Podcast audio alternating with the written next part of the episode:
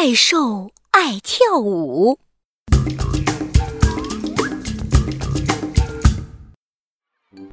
嘿，壮壮，壮壮，你是不是胆子很大，很勇敢？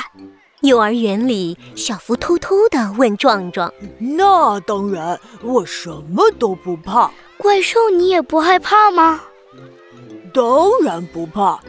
再说了，哪里有怪兽啊？从来没有人见到过怪兽。”壮壮不以为然地说着：“是真的，真的有怪兽。”小福的话说得更小声了：“我在上学的路上。”见到五只大怪兽呢！怪兽，还有五只？哎，我才不信呢！真的，真的是真的！怪兽们全身黑乎乎的，好可怕。不过他们一个个耷拉着脑袋，无精打采呀。他们一定是饿了。明天是星期六，不用上幼儿园，我们一起去给他们送点吃的吧。去就去。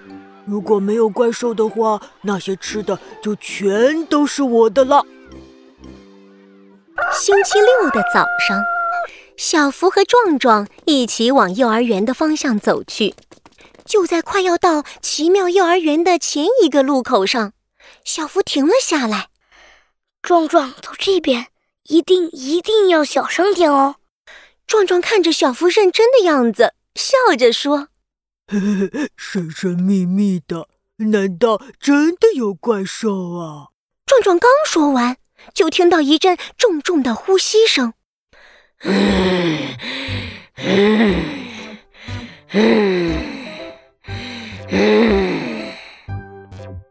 壮壮有点害怕，他紧张的抬起头，往前方不远处一看，啊！呃，我的个乖乖呀！一、二、三、四、五，真的有五只大怪兽啊！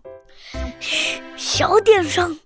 小福赶紧捂住了壮壮的嘴巴。壮壮鼓起勇气，轻轻地走过去看了看，再看了看，又看了看。怪兽的眉头皱得就像我家厨房里的臭抹布。他们一定是饿了。我要是肚子饿的时候，就喜欢趴着，什么也不想做。小福，我们帮帮怪兽吧。嗯，我给他们带了很多很多好吃的。小福把背上背着的大书包取了下来，里面装的全都是好吃的，有企鹅爸爸做的鱼排汉堡、炸鱼排、小鱼干，还有新鲜的。苹果、香蕉、梨子，甚至还有小福一直都舍不得吃的金币巧克力。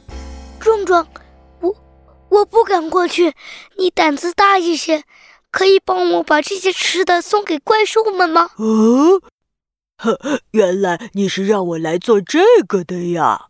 嘿嘿，你的个子比我大一点嘛，而且你是我们中间最勇敢的一个。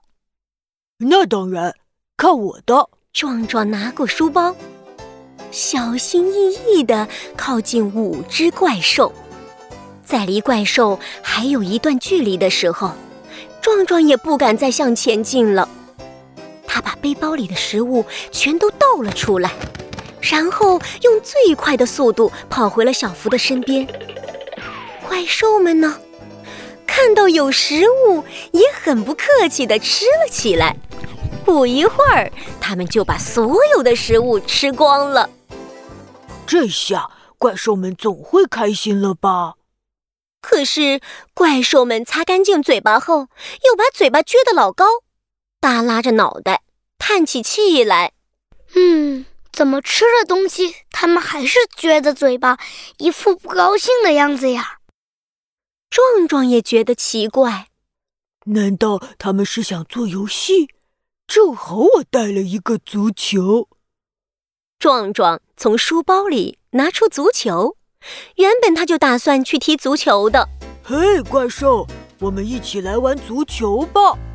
呃，算了，还是你们自己玩吧。壮壮把足球放到地上，抬腿一踢，就踢到了其中一只怪兽的头上。咚！足球弹了起来，咚！足球又撞到了另一只怪兽的头上，足球在五只怪兽的头上弹来弹去，可怪兽们呢，还是撅着嘴，耷拉着脑袋。难道他们生病了？小福挠了挠头，想：不可能。你看他们吃东西的时候精神那么好。壮壮反驳道：“要不我们直接去问问他们吧？”对呀，我真是只呆企鹅。小福一拍脑袋，高兴地蹦了起来。这次他鼓起勇气，轻轻地、慢慢地走到了怪兽们的身边。嗨，我我是企鹅小福，你们为什么不开心呢？嗨，企鹅小福，我们是爱音乐的煤球怪兽。站在最前面的怪兽有气无力地说：“我们从很远的森林过来，要到很远的地方去，一路上都用手机放着音乐。